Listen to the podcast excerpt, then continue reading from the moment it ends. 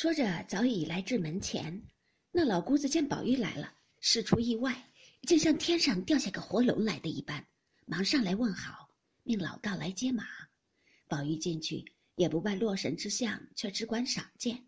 虽是泥塑的，却真有翩若惊鸿、宛若游龙之态，何出绿波、日映朝霞之姿。宝玉不觉滴下泪来。老姑子献了茶，宝玉因和他借香炉。那姑子去了半日，连香供纸马都预备了来。宝玉道：“一概不用。”说着，便命明烟捧着炉出至后院中，捡一块干净地方，竟捡不出。明烟道：“那井台上如何？”宝玉点头，一齐来至井台上，将炉放下。明烟站过一旁，宝玉掏出香来焚上，含泪施了半礼，回身命收了去。明烟答应，且不收，忙趴下磕了几个头，口内祝道：“我明烟跟二爷这几年，二爷的心事我没有不知道的，只有今儿这一祭祀没有告诉我，我也不敢问。只是。”这受祭的阴魂虽不知名姓，想来自然是那人间有一天上无双、极聪明极俊雅的一位姐姐妹妹啦。二爷心事不能出口，让我代住。若芳魂有感，相魄多情，虽然阴阳间隔，既是知己之间，时常来问候二爷，未尝不可。你在阴间保佑二爷来生也变个女孩，和你们一处相伴，再不可又脱身这须眉浊物了。说毕，又磕几个头，才爬起来。宝玉听他没说完，便撑不住笑了，应替他道：“你休胡说，看人听见笑话。”明烟起来收过香炉，和宝玉走着，言道：“我已经和姑子说了，二爷还没用饭，叫他随便收拾了些东西，二爷勉强吃些。我知道今儿咱们里头大排筵宴，热闹非常，二爷为此才躲了出来的。横竖在这里清静一天，也就尽到礼了。”若不吃东西，断食不得。宝玉道：“细酒既不吃，这随便素的吃些何妨？”明言道：“这便才是。还有一说，咱们来了，还有人不放心。若没有人不放心，便晚了进城何妨？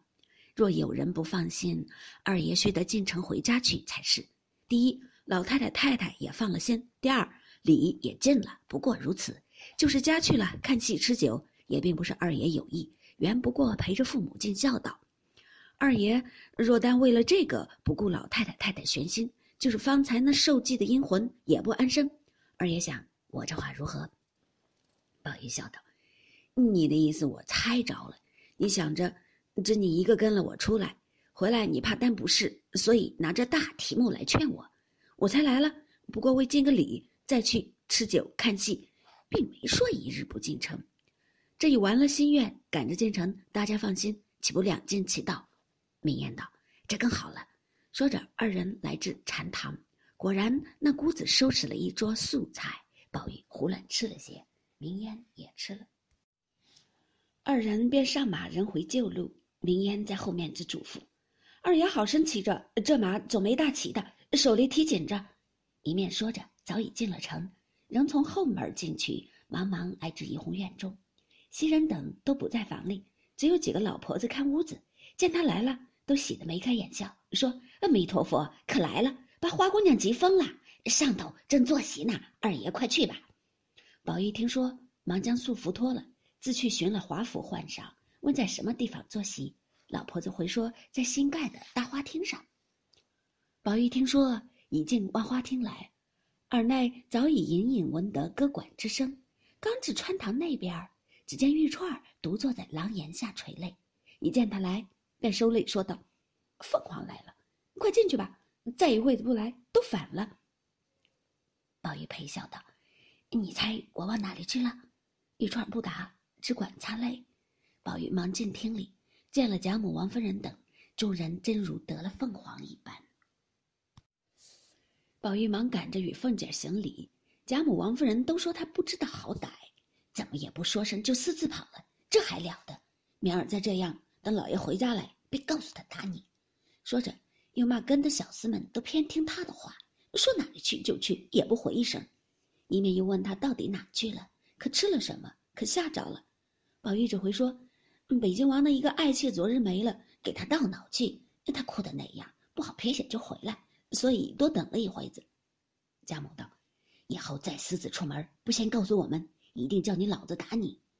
宝玉答应着，因有要打根的小子们，众人又忙说情，又劝道：“老太太也不必过虑了，他已经回来，大家该放心乐一回了。”贾母先不放心，自然发狠。如今见他来了，喜且有余，哪里还恨？也就不提了。还怕他不受用，或者别处没吃饱，路上受了惊怕，反百般的哄他。袭人早过来服侍，大家仍旧看戏。当日演的是《金钗记》，贾母、薛姨妈等都看得心酸落泪，也有叹的，也有骂的。要知端地，下回分解。